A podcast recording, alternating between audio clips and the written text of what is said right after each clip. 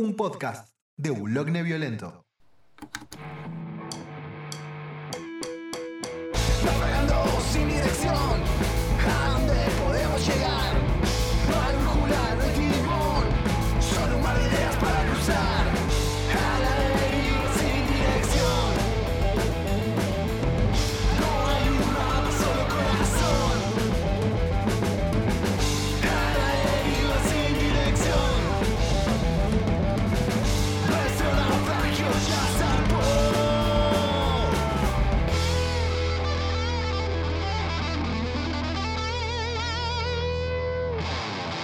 Buenas noches, buenos días, buenas tardes. La verdad que no sé en qué horario le están dando play a esto y a través de qué dispositivo, pero es un nuevo episodio. El primero técnicamente. kilómetro. El primero técnicamente, sí, Sí. o no, no lo sabremos. Después veremos. pero esto es Aladería, como ya se habrán dado cuenta. Mi nombre es Kevin Robledo, aunque todo el mundo me dice Kevo, y está conmigo simplemente Leo. ¿Cómo estás, Leo? Todo bien, hola Kevo, ¿cómo andás? Hacemos de cuenta que nos, que no, que nos encontramos recién. Nada, para el que no me conoce, yo soy Leo, soy el tipo raro que está en el fondo del, del aula sin decir nada y escuchando música. Eh, y nada, venimos a traerles un poco de compañía, música extraña de, de agujeros negros de internet. O no tanto, pará, tampoco tanto. No, no, es que to- todo es tan lubre en esto, che. No, pero ah, mira, para lo que vamos a hablar hoy, me encontré tipo, no sé si viste It's Always Sunny en Filadelfia. El Sí. Charlie, tipo, hablando de Pepe Silva con, con todos los papeles atrás, uniendo puntitos con hilo rojo. Así. Es impenetrable a veces Internet. Más cuando eh, encontrás eh, estas cosas en, en otros idiomas.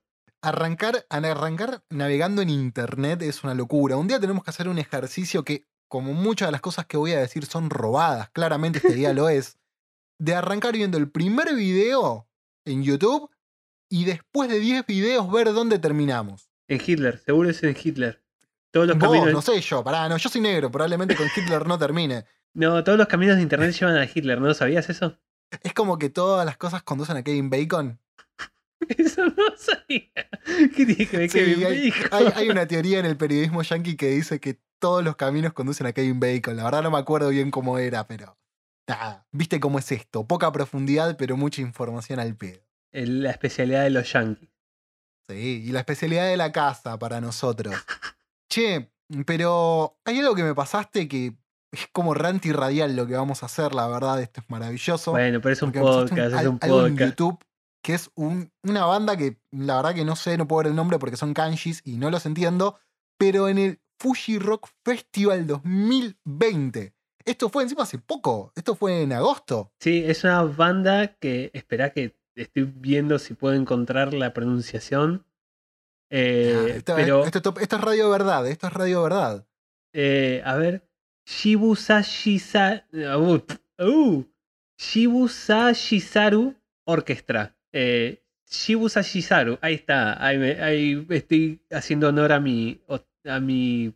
A mi A otaku. tus habilidades, a, tus, a tu, o- o- no sé cómo se dice. A bueno, mi fama de otaku, ahí está, sí. Tanto ver anime para pronunciar una palabra en japonés, tengo, tengo que poder, tengo que poder. Nada, eso es una Bueno, pero- banda esto, eh, es increíble. Eh, lo encontré dando vueltas también por internet, que en, en un video recomendaron un disco a esta banda. Dije, ah, tengo que seguir escuchando, porque el disco es una, una cosa increíble. Y me encontré con una de las bandas más increíbles en vivo que vi jamás. O sea, esto lo que vamos a hacer ahora es como una especie de Kevo reacciona, ¿no? Pero nuevamente en versión podcast, lo cual es muy raro. Pero nada, no, no quería perderme de esto. A ver, ¿para que, que le damos play, te parece? A Sí, ver, dem- démosle play al mismo tiempo. Así que dale. Uno, dos, tres. Tres. Ok, pajaritos de fondo, estamos escuchando. Yo le voy contando a la gente lo, lo- lo que vamos viendo. Sí, sí, des- eh, trata de describirlo porque es indescribible por momentos. de, de escribirlo. A ver. Una propuesta muy minimalista, se escuchan una especie de ruidos tribales. Es- ah, ok, ya apareció un japonés en kimono y calzones. ah, el, eso que acabas de decir de minimalista va a volver a morderte el culo en 15 minutos. Ok, Bueno, dudo que sean 15, el video dura 9. Pero sí, ya la imagen es como un poco fuerte, ¿no? Estamos viendo muchos nipones sobre un escenario. Eh, sí, es como una escena de anime lo que estamos viendo ahora en este momento. La mina con las bananas.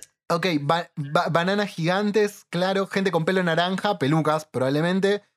Mucha pandereta, instrumentos de viento y la gente muy al palo.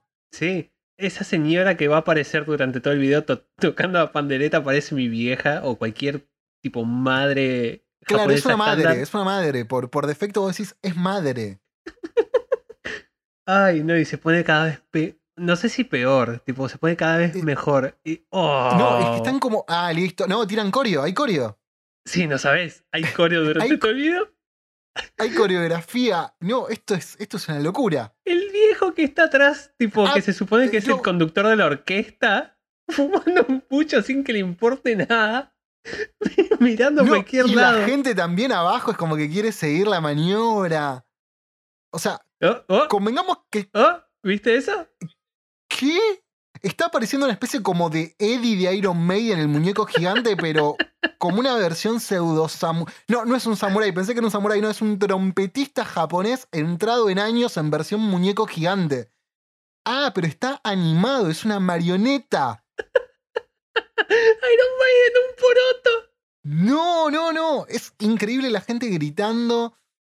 Y está muy ATR esto, o sea, es una fiesta. No, y hay un montón de capas que vas a ir tipo, descubriendo durante el video. Lo peor de todo es que está buenísima música. Esta ni Sí. siquiera es una de las canciones más eh, representativas de la banda en sí, porque son una, una orquesta de jazz rock fusión que tiene un par de discos que son una joya. Después si tienen, voy a dejar en la descripción o en Spotify, donde En donde sea, esto, claro, que, que, que esté para que lo todo. vayan a ver porque Sí, porque además, posta, musicalmente son muy buenos. Sí, no, y espera, eh, hay un momento que hay una jam y tipo un solo de guitarra y saxo al mismo tiempo. Oh, no sé si, si hay dos solos al mismo tiempo cuenta como solo, pero ¿viste la oveja? Sí, no. A, a ver, po- poniendo un poco en contexto y describiendo lo que, están, lo que estoy viendo por primera vez. Estamos hablando de una especie de big band, en este caso con muchos vientos. De fondo hay un, un guitarrista. Eh, creo que vi un xilofón por ahí dando vueltas. Pero además tirando un nivel de virtuosismo tremendo. Sí, es una banda que toca hace No, 20 ah, años. O, o sea, hay un duelo de vientos impresionante. La puesta en escena es lo mejor. No, y la Es- puesta es lo escena es lo mejor que en increíble. mi Es como gente salida de algún anime. No creo que Pokémon porque no, no aplica. Aunque alguno podría ser una especie de Pokémon tranquilamente. O sea, esta banda es tipo todo lo que nosotros pensamos como occidentales que hacen en Japón, Sí, de verdad. eso estaba pensando. O sea, todo lo que uno se imagina como estereotipo de la japonesidad está ahí, ¿entendés? Sí, tipo, para poner un poco en contexto a la gente, porque lo de otaku no lo tengo al pedo, tipo, me gusta investigar estas cosas. Creo que muchas de las cosas que. La, la- de la ropa que tienen en particular, y en especial la del, la del japonés en tanga, son ropas tradicionales de pescadores. Se supone que son como una Ah, banda de pescadores. O sea, van a pescar en tanga. De hecho, sí. Bueno, estamos hablando que gente que tiene baños públicos, o sea, para no baños públicos para hacer del 1 o del 2, sino para bañarse y que lo disfrutan mucho. Sí. Es como algo muy socialmente. Eso lo aprendí en el Street Fighter, que peleaban. En el Street Fighter 2. Eh, No, sí, pero- en el escenario de Honda. El escenario de Honda, claro. Che, pero para esto después hay que compartirlo en algún lado, que, que lo vean. Porque la verdad que igual está buenísimo musicalmente, está increíble. Sí, no, es, eh, es una muy, muy buena banda. No sé cómo describirla de otra forma más que como una muy, muy, muy buena banda. Son como una especie No, y- de, de fusión, Dios mío, de... Sí, a ver, creo todo. que encasillarla, creo que encasillarla no tiene sentido. O sea, sí hay tintes de jazz, hay tintes de fusión, pero hay que escucharla. Igual, claro, creo que lo que ellos proponen es más que, que toda una experiencia. Sí, eh, por lo que estuve viendo, de hecho, hay varios discos o al menos varias obras de ellos que son como una cosa para ser interpretada en vivo a la una obra de teatro. Tipo, y ellos haciendo la música de atrás. Eh, no estoy muy seguro porque no encontré muchos links que estuvieran en español o en inglés como para eh, entender de qué carajo estaban hablando y de qué, qué decían, pero nada, por lo que se ve, les cabe mucho lo teatral. Eso te estaba por decir, es súper teatral la, la puesta en escena y la interacción con el público, porque hay muchísima interacción con el público. En la parte de atrás de otro recital se ve un loco haciendo tipo muecas tipo teatro no. la señora vestida de oveja atrás. No, la señora vestida de oveja es muy fuerte, man. ¿Por qué está arriba de una escalera? Con cara de que no sabe O si sea, tiene que estar ahí. A ver, hay un, hay un japonés con un piluso, digamos, tirando un solo furioso de viola y de golpe enfocan a una señora vestida de oveja que se subió a una escalera. O sea, o sea, es muy fuerte eso. No, no, realmente hay que ver esto para, para entenderlo. Encima lo peor es que la banda estaría buena y probablemente si estuviéramos ahí estaríamos saltando como locos, porque es muy enérgico lo que Yo transmiten. estaría resacado. Ojo, y además estoy viendo algo, para lo que es el público japonés, porque vi muchos videos de Live in Japan, los japoneses ahí están muy ATR. Sí, es raro ver japoneses saltando en un público. Sí, es más, ¿sabes a lo que me hace acordar, salvando las, distancias un poco? Eh, a, lo que, a lo que es la banda de Kusturica, con esa energía Sí. que, que- que transmiten. Me- más allá que musicalmente hay, hay diferencias, pero me, me- me hizo acordar a eso. No, Sí. no, así que hay que, hay que, hay que buscarlo. Es una experiencia que todo el mundo tiene que pasar. Repetí el nombre, te, te desafío a que repitas el nombre de la banda de corrido. Mientras lo practicas, yo te doy un poco de tiempo, pero de verdad que es, es llamativo la, la reacción del público. O sea, si uno busca algún video o algo de Live in Japan, hay un montón. Hay uno, me acuerdo que me gusta mucho, Guns N' Roses, banda que a mí me gusta mucho. Ya vamos a hablar igual de Guns en algún momento. Eh, vos a lo- al público, como, no sé, están tocando Rocket Queen, ponele que es un temardo, y la gente súper tranquila. Y acá los ves todos levantando la mano, aplaudiendo, a los gritos. Mucho, agitando. mucho, mucho, mucho cabello teñido. Mucho cabello teñido. Así que, bueno, Leo, ahí ya te practicaste. ¿Cómo se llama la banda? Shibusa Shirazu. Shibusa Eh. Shirazu Orquestra. Listo, ahí está. Es, es- es tu logro de la semana decirlo de corrido. No, esto es No increíble. te, voy a, no te voy a mentir, no estuve practicando afuera. Tipo, Claro, fuera de aire estuvo frente al espejo mirándose mientras lo decía. No, una pero este es tremendo. Pero, pero igual el, el jazz japonés tiene cosas muy, muy locas que son increíbles. sí, hay Yo, de todo. hecho, de hecho, mi primera introducción a, a lo que es el jazz de Japón es gracias a un anime, a Cowboy Vivo. oh, sí, de mm, No puedo acordar el nombre. Satoshi. No, eh, ah, creo que es una mujer la compositora y ahora no me estoy pudiendo acordar el nombre. No, yo la verdad que, que no, no me acuerdo bien cuál es la, quién es el, los o las autoras de la banda de sonido de Cowboy Bebop, pero es increíble. Sobre todo la, la introducción es, es fantástica, ¿no? Y bueno, Leo, gracias por tanto, perdón por tan poco, ¿no? Es, es increíble esto que acabamos de compartir. Son, son esos, son No. esos, esos regalos que te da Internet y uno solo tiene que decir gracias Internet por darme esto, aceptarlo y decir, bueno, voy a seguir buscando más de esto. Eh, Shibusashi, no, Shibusashi, ah, no puedo decir si no lo tengo acá. Shibusashirasu, Shibusashirasu Orquestra con Z al final. Nada, es, es una joya de, de Japón Para el mundo. Sí, no, tienen que verlo. Eh, n- eh, o sea, podemos tratar de describírselo con, con la mejor del mundo, pero es imposible. Eh, simplemente búsquenlo. Y Yoko Kan es la compositora de Yo- Yoko Kano. Sí, Yoko Kano. No el del Mortal Kombat, este es con K y doble N. Sí. Este, así que. La, la autora de la música de Cowboy Bebop. Altísima, altísimo anime y banda sonora increíble. Sí, es increíble la banda sonora. Eh, cada capítulo tiene una identidad re distinta. Yo lo vi, creo que la mitad de Cowboy Vivo, Vivo nada más, pero me acuerdo del episodio de Heavy Metal no sé qué, que son Sí. como camioneros del espacio. Sí. Dios mío, qué buenas canciones que tiene ese capítulo. No, no, la banda, la banda, todos los capítulos tienen su encanto y el tema del final que se llamaba Call Me, Call Me, creo que era. Creo que es el tema del final final de la serie. eh, no vamos a spoilearla. Ah, sí, que es todo lento y tiene como un montón de coros de nenes, parecen. Eh, mm, no, esta es más como una balada pop. A ver, para que no me puedo acordar el nombre banda. Sí, Call Me Call Me. Este es el, el nombre que de hecho está en inglés y es con el que cierra la serie. No que cierra los capítulos, sino con el que termina la serie, con el final con Spike haciendo el gestito. Este, así que nada, googleenla, vean Cabo Biop y escuchen o busquen en YouTube, Leo, tu momento de brillar. Yoko Kano. eh, no, she, was off. no. Te doy la Ah. posibilidad y lo arruinás. Y lo arruinás. Shibusa Shirazu. Ahí está, ahí creo que le estoy encontrando el eh, Shibusa Shirazu Orchestra. O la manera más fácil de buscarlo es Shibuboshi eh, directamente en el buscador de, de YouTube y desaparece un disco que tiene como una especie de motivo de olas y un, eh, una estatua japonesa para describirle a la gente que, que no sabe el tema. Eh, si les digo, es una estatua de un kami, me va a decir que soy un otaku. eh, así que directamente búsquenlo así. Eh, Shibuboshi, me estoy sirviendo agüita.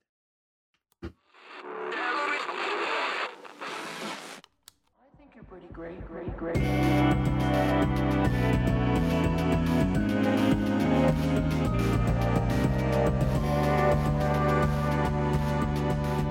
Bueno, acá volvemos. Eh, después de todo ese quilombo japonés, les traigo más quilombo japonés. Que no es un quilombo en tanto musical, pero Conceptualmente es un quilombo. sí, no, es, es un poco difícil de explicar así rápido, así que nos vamos a tomar un tiempo, agarren un tecito. Es el momento de poner pausa, ir al baño y volver dos minutos que arrancamos O, con... lle- o llevarse auriculares al baño o subir el volumen, lo que prefieran. Es verdad, Pueden hacer otras actividades, no hace falta que pausen. Sí, o capaz que están viajando, yendo al laburo, lo que sea, es- no es copado mirar al borde de la ruta o arriba del bondi. Así que hagan como quieran, yo voy a estar acá igual. El otro día, ¿sabes lo que me pasó? Que estaba escuchando música en YouTube, como me pasa siempre, como hago siempre, y de repente uno... Paréntesis con esto, ¿no? Para. O sea, el mejor buscador de la historia es el buscador de YouTube. Sí, eh, el algoritmo, que a eso vamos a llegar Pa- eventualmente. pe- pe- Pero más allá del algoritmo, vos en YouTube pones la letra mal escrita de alguna canción y te trae el resultado. En cambio, Spotify pones algo mal y aparece el meme del perrito diciendo me da ansiedad. Sí, sí, eh, no sé por qué Spotify es tan pedorro cuando se trata de buscar esas cosas. Encima te cobran, hijo, te cobran. Claro, bueno, YouTube también te, hay opciones para que te cobre, pero Un dólar sale, yo lo pago, vale la pena. Créanme, sí, sale un dólar. yo no tengo plata, yo me cuelgo del, del Spotify familiar, así que eh, Sí, no, no igual puedo creo que dar al fe ritmo de eso. acá en Argentina con un dólar vamos a poder comprar una propiedad. Pero bueno, no importa. El de- hay otros podcasts podcast de economía. El nuestro es sobre música y estamos hablando de japoneses, delirios, YouTube. ¿Qué te pasó? Me estabas contando que Ah. estabas navegando en YouTube.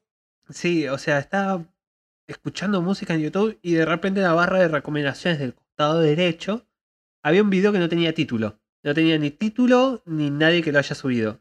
Y dije, uh, yo escuché algo de esto. Y dije, Pará, o sea, sin título y no tenía autor. no, ¿cómo? eh, el nombre del canal, el que sería el canal, el que subió el video, no aparecía.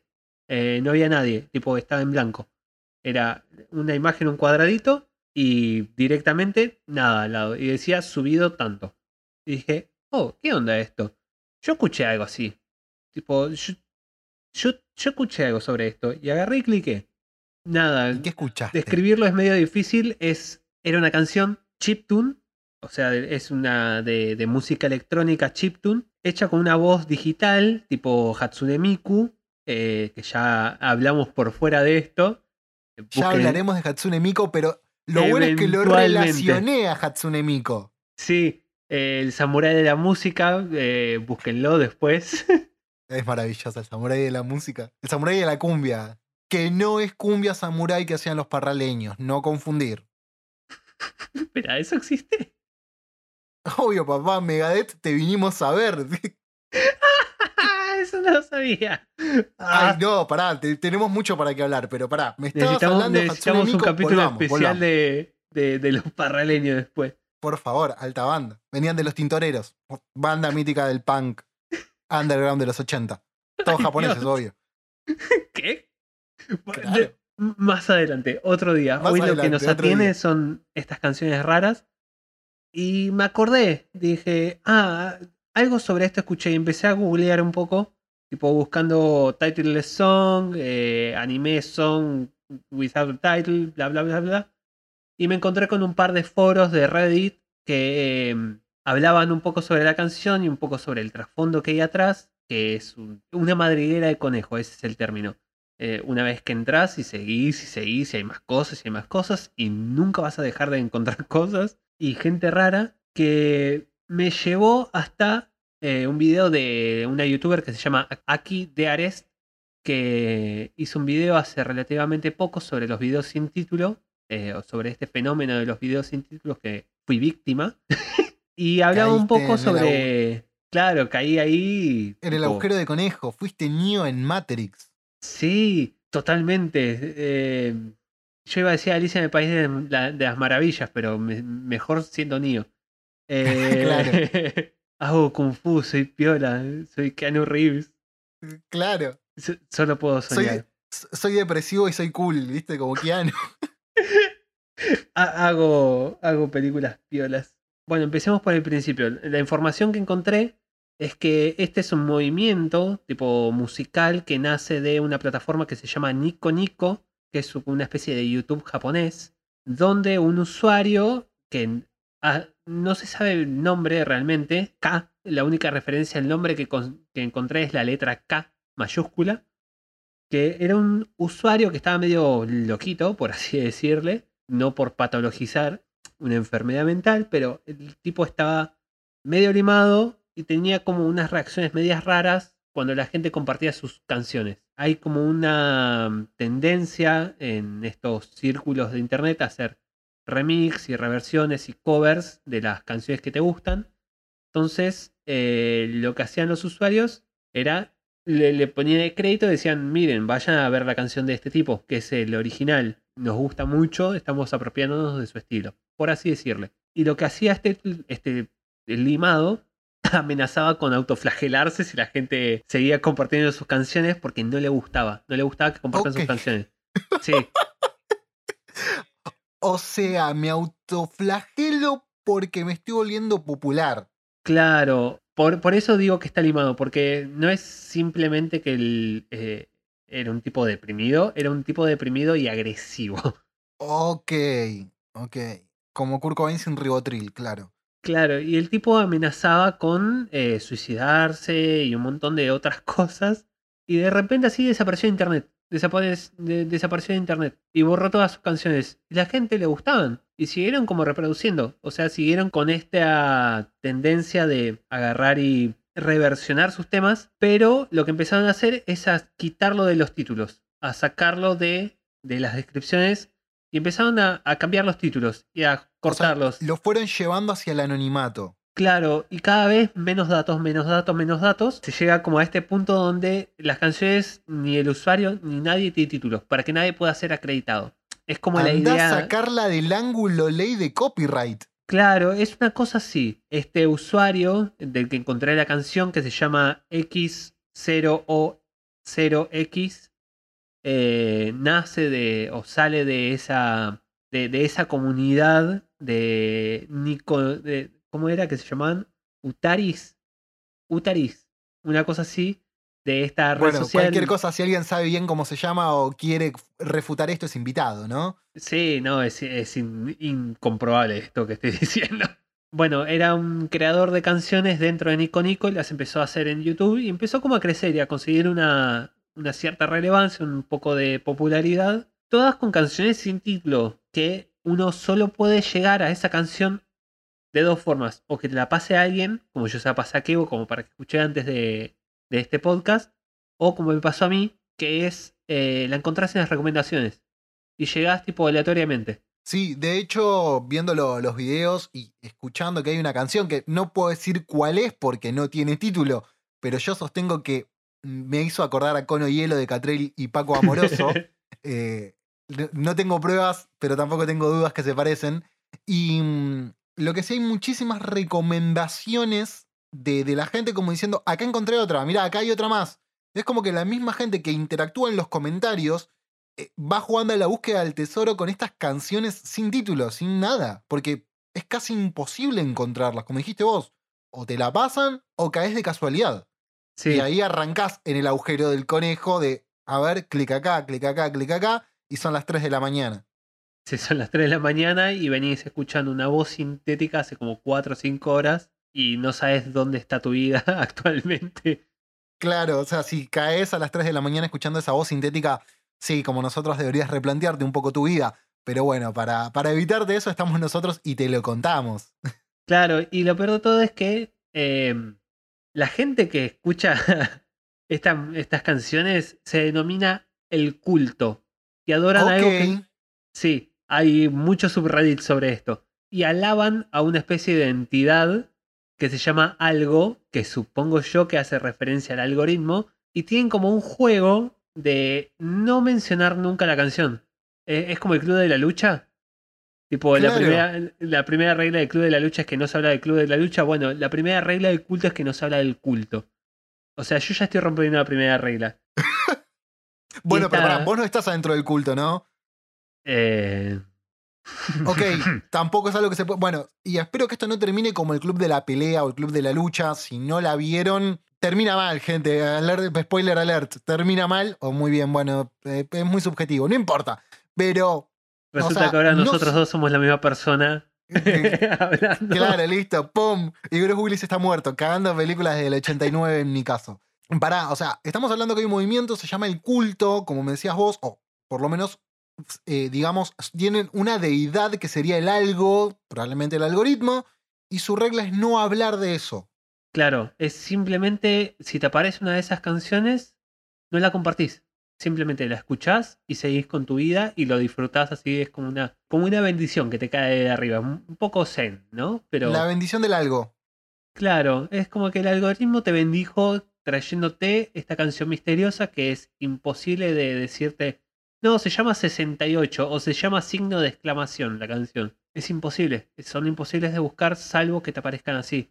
Entonces se, se armó como una subcultura eh, por atrás de gente que escucha canciones sin título.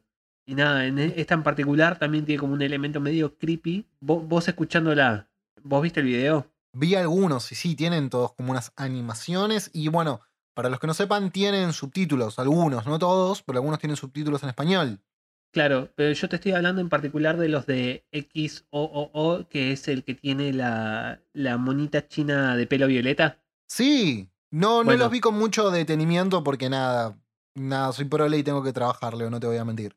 No, no, pero como que cazaste ese, ese, esa capa como de creepy que tiene. Porque es, es algo también que me llamó mucho la atención, que estas canciones están basadas en creepypastas y en leyendas urbanas. Nota del redactor, ¿qué es una creepypasta para el que no sabe? ¿Qué es una creepypasta? Es eh, básicamente una leyenda urbana, una historia de terror que a través del copy-paste, del copiar y pegar, se va tipo pasando de una persona a la otra. Eh, ejemplos son Jeff el asesino, si los quieren buscar. Eh, Slenderman no sería un creepypasta. Slenderman, uff, una historia con Slenderman. Ben Ahogado, eh, Dog.exe, Sonic.exe. Suelen ser historias súper pedorras, pero que se van pasando como del boca en boca en internet. Eh, y son como las. eh, el folclore de internet se determina. Es una movida relativamente moderna, súper interesante, que si quieren después investigar, Y las canciones estas están basadas en creepypasta. Sí, eh, la primera de las dos que te mandé, que es la chica en la estación, se basa Sí. en, la, en la estación de Kisaragi, que es una, un creepypasta japonés, que es básicamente el relato de una chica que empezó a publicar en un foro diciendo que se había quedado dormida, en un foro japonés que se llama 2chan, que es el predecesor a 4chan. Las capas siguen apilándose. Es como una cebolla sin fin. Es, es un ogro, boludo. Nada, esta piba empieza a publicar en Tuchan o Nichan eh, que de repente eh, se había quedado dormida en una estación y estaba en la estación Kisaragi, no sabía dónde estaba, no sabía dónde estaba. Y los usuarios como que le empiezan a responder, no, corre a través de las vías. eh, y ella empieza a escuchar tambores de atrás y es tipo toda una historia de terror que nada, va a ser mejor si la buscan de alguien que la sepa narrar mejor. Pero es, es básicamente eso, una chica que se queda atrapada en una estación fantasma y empieza a escuchar tambores y gente tipo que empieza a aparecer de los costados de los túneles, por así decirle. Convengamos que en la, en la cultura japonesa muchos demonios utilizan tambores. Sí, está la marcha de los mil demonios de... Ah, que es una leyenda... Ay, ¿cómo se llamaba? Yokai no sé cuánto, que es eh, como una especie de murga de demonios que pasan por en medio de las calles, sacudiendo bombos y festejando, y tipo son todos los yokais y los, los bichos feos raros esos que, le- que les encantan a los japoneses. Sí, así que tiene sentido. Y convengamos que la música en realidad es casi una música de videojuego, por decirlo de alguna manera, con ese ánimo festivo, como las músicas, las canciones que tenía el, el Sega, ponerle Sonic, una cosa así. Eh, y, y se contrarresta, claro, con esto de, de la leyenda urbana media lúgubre de quedar atrapada en una estación fantasma. Por más, por más creepypastosa que sea, sigue siendo un cuento de terror. Sí, y ahí estuve antes de grabar esto investigando un par de... Porque me acordaba también de... Hay otro par de movimientos japoneses que como que les gusta mucho ese contraste entre adorable y aterrador. Que, o sea, hasta el punto que llega a ser llamativo. Por ejemplo, el Eroguro, ¿conoces? No, El Eroguro es eh, un movimiento artístico en el que tipo es, es arte erótico, pero hay desmembramientos, básicamente. ok, ok. hay muchas tripas, mucha sangre, mucho gore. Por eso es Eroguro. claro.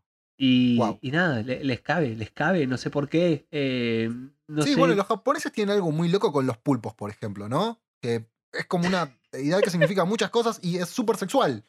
¿Sabes por qué es eso? No. Porque tiene una explicación hasta casi razonable. Ok, te escucho.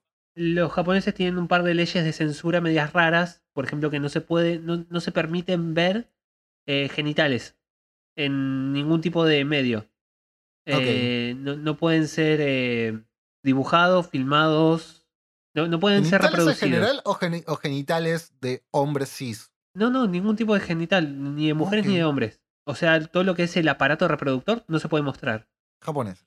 Claro, es súper raro. Es una sociedad re liberal en cuanto a la desnudez y tiene esas eh, leyes raras que ni siquiera pornografía los puede mostrar. Nada, eh, para saltearse ese, un poco esa restricción que tienen los artistas de, de hentai y de, de manga para adultos y de películas para adultos, lo que hacían era reemplazar un pito humano por un tentáculo. Eh, Pero convengamos que igual, eh, más allá de- del reemplazo, es algo parece que es ancestral, porque hay muchas pinturas eh, antiguas y cosas por el estilo que, que están como símbolo sexual Sí, el, el, el pulpo. El, y el en primer esos casos, hentai que es el sí. sueño de la esposa del pescador, se llama. Claro, exactamente. Exactamente. Todo esto surge en mi investigación de eso. eh, fue porque me quería tatuar un pulpo y era como todo muy turbio y quería saber qué significaba. Pero no sabía bien en el tema de la animación y todo, pero sí sabía que, que- porque en esas pinturas sí se podían mostrar genitales eh, y hay una abierta penetración de un pulpo a una fémina. Eh, son gente reprimida, pero por costados raros. Eh, le- les, afect- les afectó mal. Claro, la represión le pegó por, por otros lados. Vivir en cajas le- le- les afectó muy mal. Pero bueno, entonces para, para volver a la senda de las canciones misteriosas, Sí, ¿no? que nos como lo, la mierda. planteado, eh, o sea, están, como te decíamos, están basadas en creepypasta, tienen ese contraste, que no tienen nada que ver con las canciones eh, que no llevan títulos de bandas, que es otra cosa que estuvimos hablando un poco antes de, de- de grabar, eh, que, que Leo armó una maravillosa playlist que vamos a dejar también para que puedan escuchar, eh, Sí. de canciones de bandas, pero que no tienen título. Pero creo que ahí el concepto es diferente, es totalmente Sí. diferente. Es otra cosa distinta, es como una decisión más... eh, Artística, ¿no? Sí, o sea, porque esto también es una decisión artística, en definitiva. Tipo, el dejarlo sin título, pero Tenés verdad. el poner intitulado o untitled es ya una decisión de ponerle un título, aunque sea sin título, se supone. En cambio, esto es dejarlo en blanco, no tiene ni siquiera un sin título. eh, no, no Claro, hay o sea, forma. E- Es una canción sin identidad, por decirlo de alguna forma, o mejor dicho, es una canción completamente libre, porque no hay un artista de por medio, no hay una obra en sí con la cual la puedas relacionar. Hay ciertos artistas que sí, igualmente podés, eh, por ejemplo, en este X o no, X0 o 0X, No estás hablando en bajo. binario, ¿no? sí, hablo en Digent. Pero mm, esta, e- este artista, por ejemplo, podés seguirlo en Twitter. eh, habla todo en japonés, no tengo ni idea qué carajo dice en Twitter. Pero tiene como un sabe pequeño japonés y nos quiere traducir, bienvenido sea. Sí, y tiene una pequeña. Un pequeño cuerpo de trabajo que es interesante de escuchar. Están todos en YouTube. Todos tienen como una vibra medio creepy también, que está re buena. Tipo, yo estuve escuchando las cosas que hace este tipo o tipa y están buenísimas. Tipo, no les voy a mentir, están re buenas. A mí que me cabe el chiptune que escucha Ana Managuchi, 10 de 10, recomendaría. Pero nada, eh, son eh, decisiones distintas. Por ejemplo, al hacer esta recopilación de, de música sin títulos, me encontré como que, por lo general, la canción rara del disco la ponen sin título. No sé por qué. Es Sí. como. Es como para distanciarse un toque. Es como, bueno, sí, no, no estoy tomando autoría. Es así, esta cosa rara, este experimento que ambient que acá hay en el medio. Bueno, en el caso de, de- de las canciones en sí, de, de bandas, que, que- hablando ya propiamente de bandas y del, del hecho de no ponerle un título, sí, coincido, es la canción que no... o que funciona como puente. A mí me pasó de cuando me planteaste la lista, de buscarlas y tratar de ponerlas en contexto. O sea, convengamos que tenemos canciones de Social Distortion, ¿no? Es una banda que, que- yo me había olvidado que tenía justamente ese disco que me gusta mucho, una canción que no tenía título, o Claro. Untitled. Este, pero bueno, funciona como nexo. Ahora, sí me parece que, que tiene otra lógica en bandas como Sigur Ross, que es completamente diferente, que tienen Sí. otra propuesta, que es nada, que además es muy personal, ¿no? Eh, Claro, lo, lo que inclusive hace. Sigur Rós, esa canción que puse en la lista, es un disco entero de canciones sin título. El disco Claro. entero no tiene título. Mira, mira vos cómo me haces eh, pecar en la ignorancia, ¿no? Pero más allá de, de- de eso, justamente es una propuesta completamente diferente. Tiene otra, tiene otra lógica quizás, y lo mismo que también que lo emparento más con la canción de Radiohead, en este caso, que, que con la de Social, que tal vez la de Social me parece que va un poco más de la mano con lo que quiso hacer este, Oasis en What the Story Morning Glory. Claro, suelen ponerlas muchos como canciones puentes, como que cambian el clima del disco. Claro. eh, o suelen ser como un corte de ambiente en medio o al final. Hay una canción de Queen ahí en la lista, que es una canción Sí. como de 20 minutos. No sé bien qué se trata. Me parece que es el último disco que, que aparece en Freddy, ¿no? Una cosa así puede ser. Mm, la ¿es verdad que ahora no recuerdo. Pero nada, es súper llamativo encontrar como estos ejemplos eh, tipo re diversos, tipo Interpol, Alice in Chains, Simple Plan, Beck, Bad Brains, Bauhaus, American Football. Igual la de Bad Brains tiene. Yo le encontré un sentido porque, spoiler alert, la de Bad Brains es un reggae. Y yo no sé si vos sabías que Bad Brains son todos de la cultura Rastafari. Ah, no sabía que eran rastas, sabía que tipo Sí, eran sí, sí. afroamericanos, pero no, no tenía idea. Exactamente, es una banda hardcore, tremenda banda, pero que son de la Increíble. religión este, Rasta. De hecho, hay toda una movida a través de, de ese lado más espiritual en el hardcore que es conocido como el Krishna Core, que cosa mira. a hablar a futuro, este, que viene de la mano del movimiento straight edge, del hardcore y todo. Pero lo de Bad Brains, eh, yo lo emparenté. Igual, lo que estoy diciendo no es nada que son rastas, no es nada demasiado loco. Es cuestión de Wikipedia y en el primer párrafo te lo dice. ¿eh? No, no, no soy tan genio como parezco. Pero, pero claro, me, me parecieron que cada uno tenía un- tienen explicaciones diferentes y es otro concepto quizás. Y no sé por qué yo lo relacioné también con esas micro... Hay dos, me acordé de dos canciones muy cortitas. Una es de, de una banda que, que me rompió el corazón, que son Los Héroes del Silencio, cuando me enteré que eran un- una parva de ladrones. Va, mentira, Bumburi es el ladrón. Los otros son buena gente.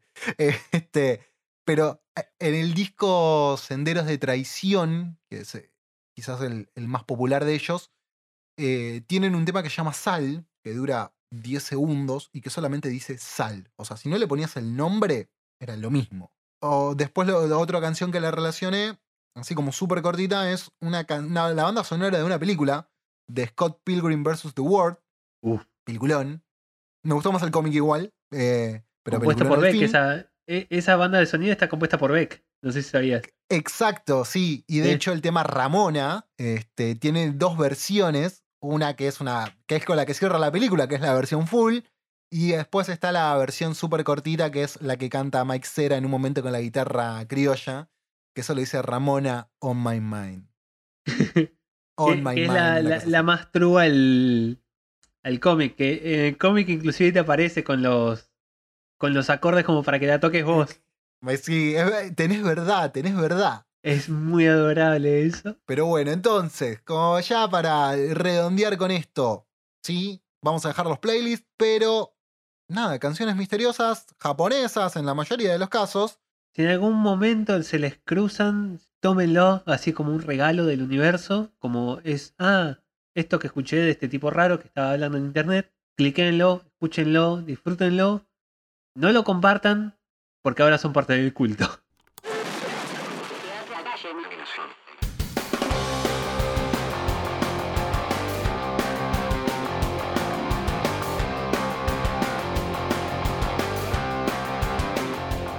Bueno, llegó el momento que, que, bueno, yo estaba esperando mucho. O sea, más con, con lo que me dijiste, que no escuchabas mucho masacre. No, yo nunca Y- escuché masacre. Hay como una terna en casa de que mi viejo le cae mal el gordo Wallace y tipo, nunca lo cuestioné y dije, ah, ok, debe ser medio mala leche. Y Mirá vos. La verdad que nada que Mirá ver. vos.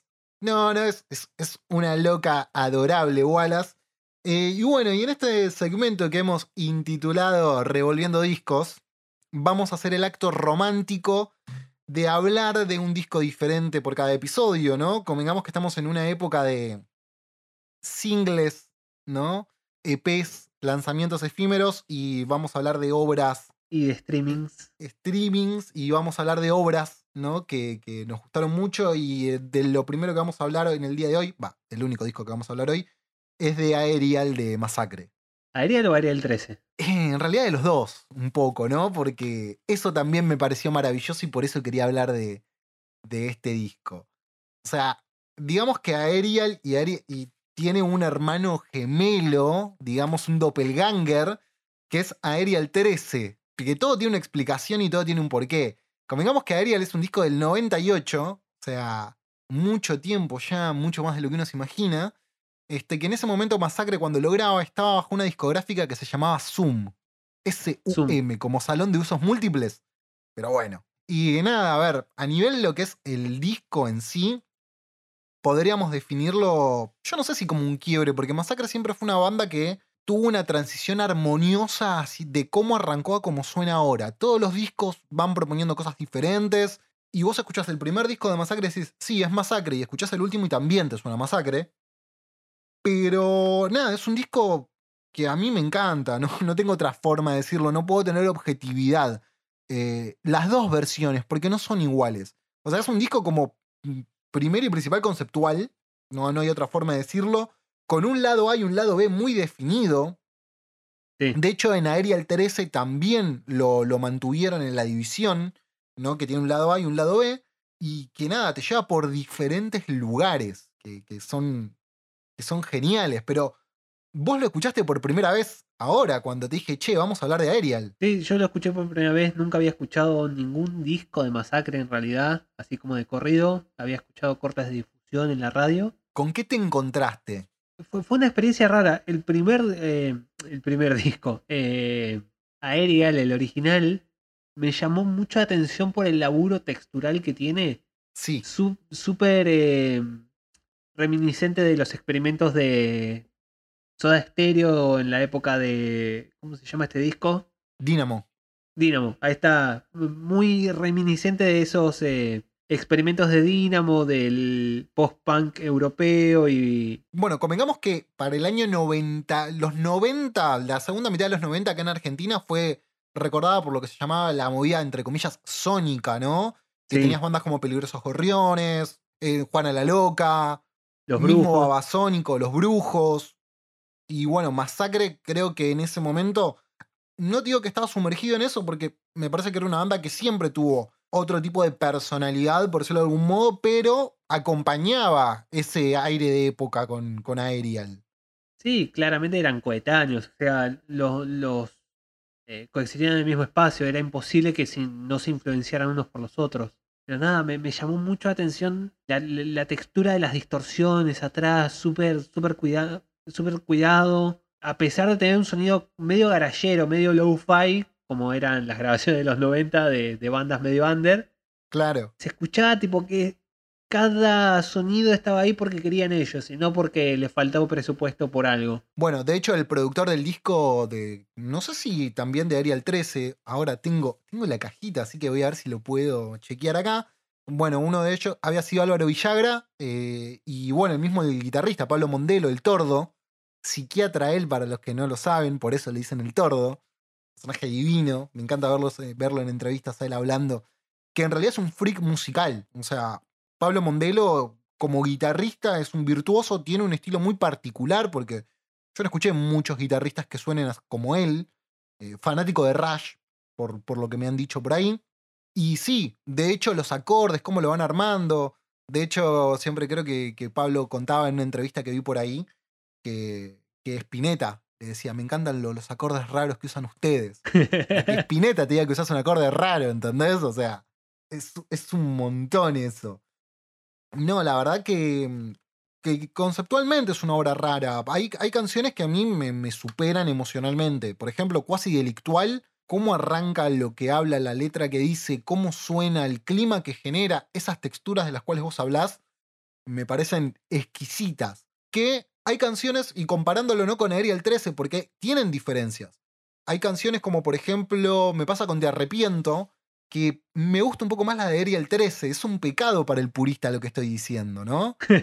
Este, pero me gusta más la de Aerial 13. Para mí le, le pudieron agregar más un plus que no tenía. Pero hay otras que, por ejemplo, Minicubix, amo la, la versión original. Y creo que la, digamos, la reversión no logra tener esa, esa frescura, ¿no?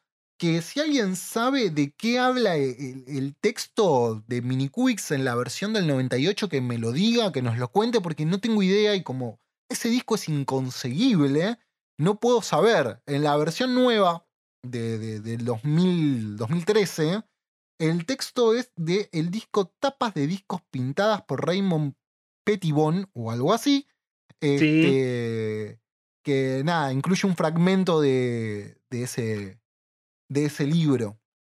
Mira, Raymond momento. Pettibon, si no me equivoco, es el que le hacía las tapas a Black Flag. Claro, mirá, Y es el que le hizo las tapas a Sonic Youth del disco Dirt, creo que es. O Bueno, voy a hacer no un poco de ruido de, de librito porque este lo tengo en físico, Aerial 13. Y sí, justamente tenemos una imagen de Black Flag en la foto que ilustra Minicubix. Sí, o sea, por ahí iba. Claro.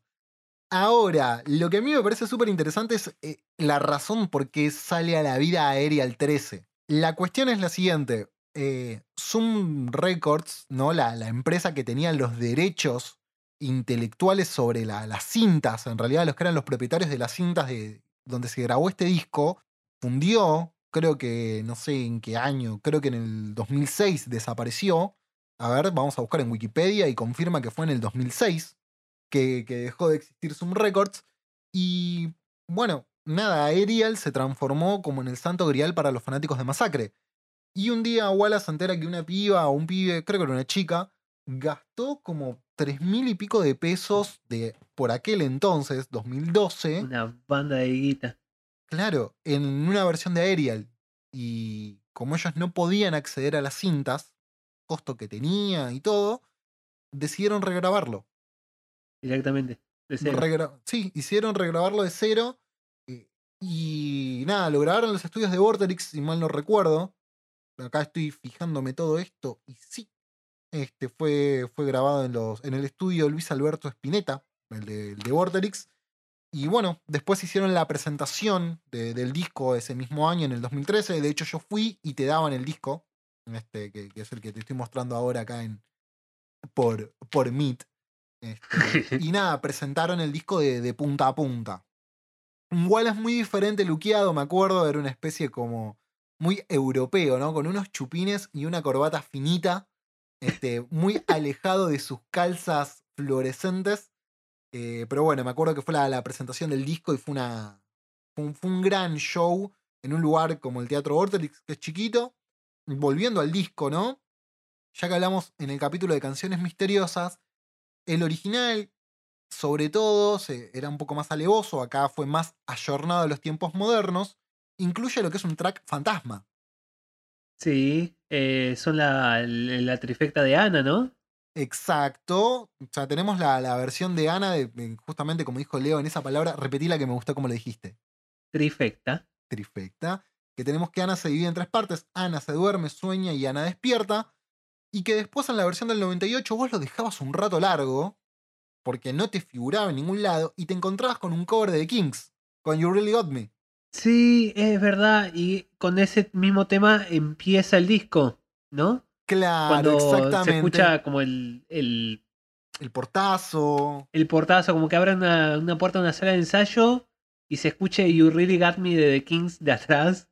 Claro. Eh, y es como medio circular. Está bueno, sí. Es el, es el track fantasma de la versión del 98 y en la versión que hicieron para el 2013 pusieron Ana no duerme.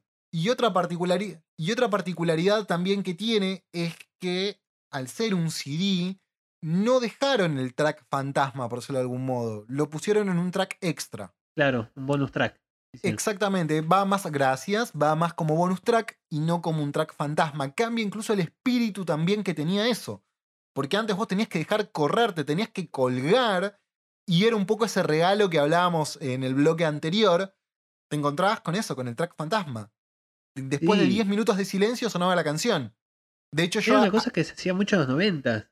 Claro, bueno, muy de los 90. No, ahora no recuerdo ejemplos, sé que hay muchos de, de discos Eh, que tenían eso. El de Nirvana, Nevermind tiene una. Eh, Dookie de Green Day tiene otra, si no me equivoco. Creo que hay un par de discos de Taylor Swift que tienen, que tienen tracks fantasmas así, pero la verdad que no tengo ni idea. Ahora sí que me estoy acordando, creo que hay un tema en Toxicity de System of a Down que termina como una especie de jam Sí, sí, tenés, tenés verdad. que se llama Arto una cosa así. El, el tema está buenísimo. Sí, pero bueno, volviendo al tema del arte también es. ¿no? El tema de los juguetes. A ver, Masacre, en lo personal que escucho mucho, y es una de, creo que de mis bandas favoritas. Yo siempre tengo una política, no tengo muchas remeras de bandas, y tengo muy pocas remeras de bandas. De Masacre tengo tres. O sea, creo que con, con eso digo lo, lo que me, me siento identificado con, con esta banda. Eh, me, me encanta la estética, el hecho de usar siempre juguetes, esa reminiscencia a la infancia, ¿no? Que tiene que ver un poco también con, con el personaje en sí que es Wallace. Pero Sí, contame un es poco. un tipo muy nostálgico, ¿no? El Es un tipo tipo- que colecciona discos. Eh, por las pocas entrevistas que vi de él, tipo el loco que colecciona discos. Te viste como una vieja. Es un tipo como que apela mucho a esa. esa, esa estética. Sí, él en una nota de la Rolling Stone hace muchos años que leí, se definía como un, digamos, resultado de ser criado por un grupo de tías. O sea, tuvo una infancia donde él fue criado solamente por mujeres en su círculo. Este, de hecho, hay una biografía que, que algún día la leeré, que es Wallace, un lunático sobre ruedas, le decían el lunático, no por el hecho de hacer locuras, sino por el hecho de estar colgado en la luna todo el tiempo.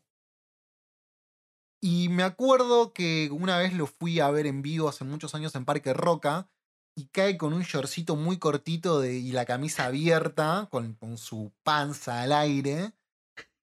Y me acuerdo que el shortcito, lo- porque estaba muy cerca del escenario, me robaron el celular ese día. Eh, estaba muy cerca de- del escenario, era un shortcito tipo surf, viste, de esos que se usan ahora, cortitos. Y me acuerdo que dice, y ahora estoy más conflictuado que nunca, por eso me puse un shortcito de fútbol.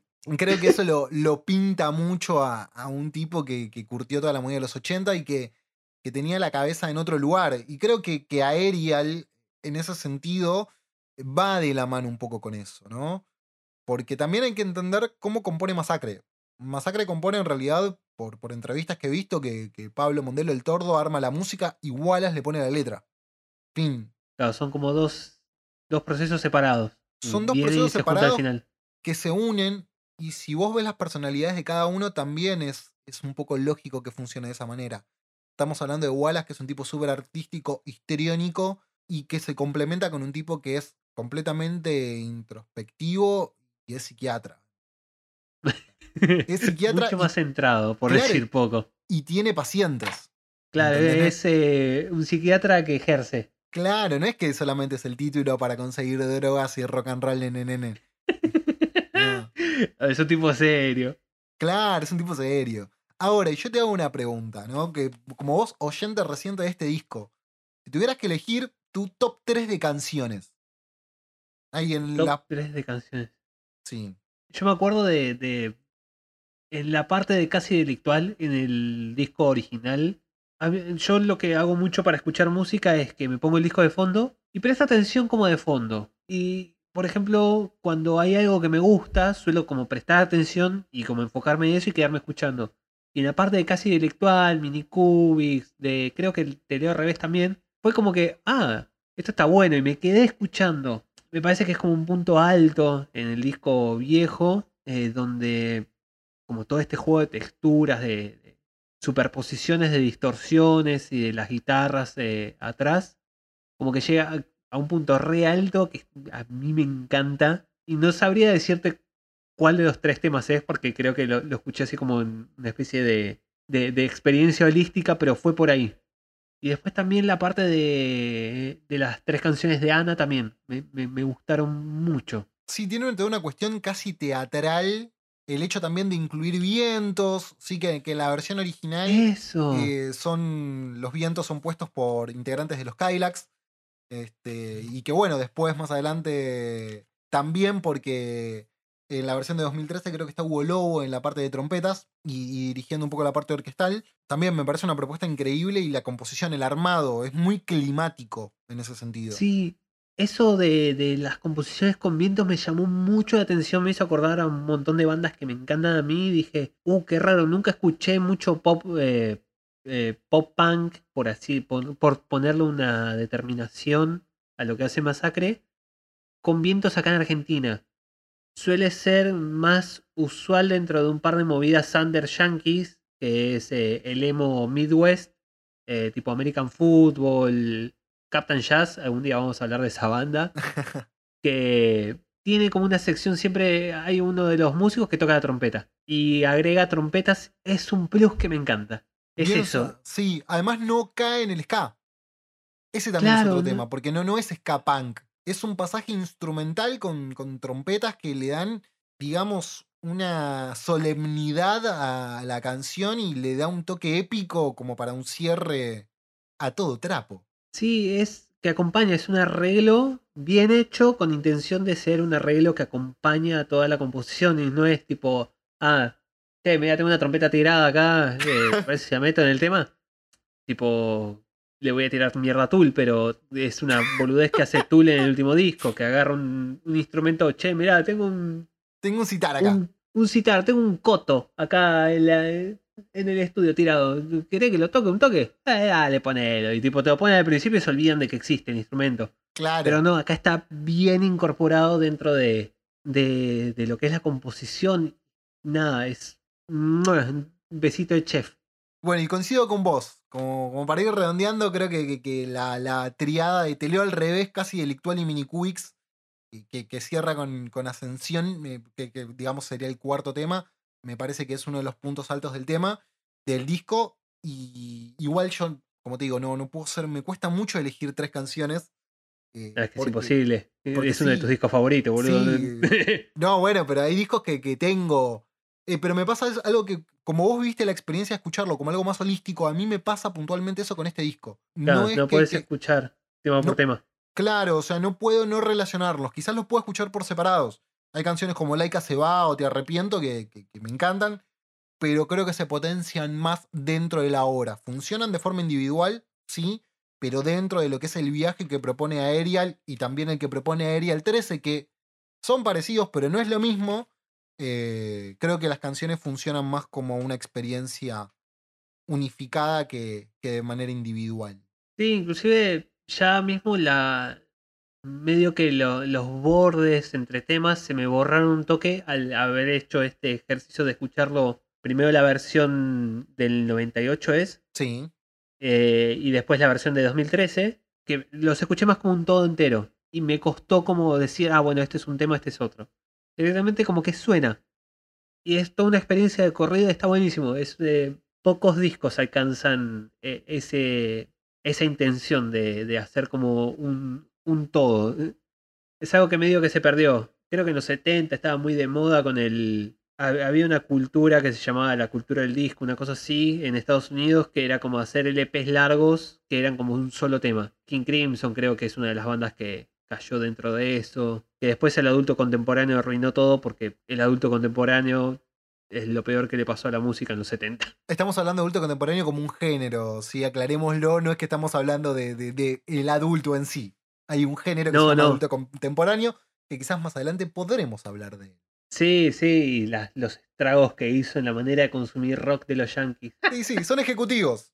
Siempre son ejecutivos. Sí, tiene una personalidad de economista, es eso lo que les pasa. Así que bueno, Leo, ¿disfrutaste el viaje que propone Ariel? Sí, me, me gustó mucho, fue, fue divertido y fue, fue raro encontrarme con una banda que siempre escuché de fondo en la radio a través de amigos y amigas y amigues que siempre me hablan de, no, escuchaste este disco de Masacre o fuimos a ver a Masacre y yo nunca participé en eso y de repente encontrarme con eh, dos discos que están así de buenos, fue lindo, fue, me, me sentí acompañado, por así decirlo. Tipo, me imaginé a todos mis amigos disfrutándolo. Incluso al payaso agitador. Incluso el payaso agitador, en especial el payaso agitador. Soy tus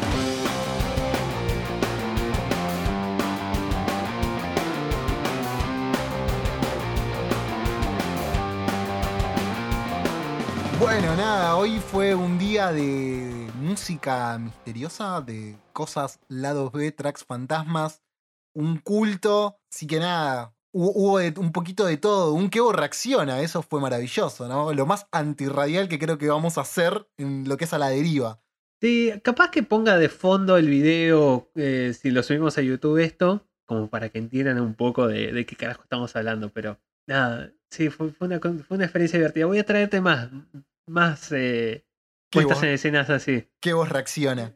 Qué lástima que ya te mostré esa canción del Dorado, Es verdad, hubiese sido maravilloso. Ya hubiese sido maravilloso. que no estoy adelantando mucho, estoy dejando vago a propósito porque es otra cosa que podemos hablar más El- tarde. Cliffhanger. Uf, sí, quédense con las ganas. Así que nada, cuidado con los algoritmos y vayan a escuchar a Arial o Arial 13 o por qué no ambos. Nos vemos la próxima semana. Nos vemos la próxima semana.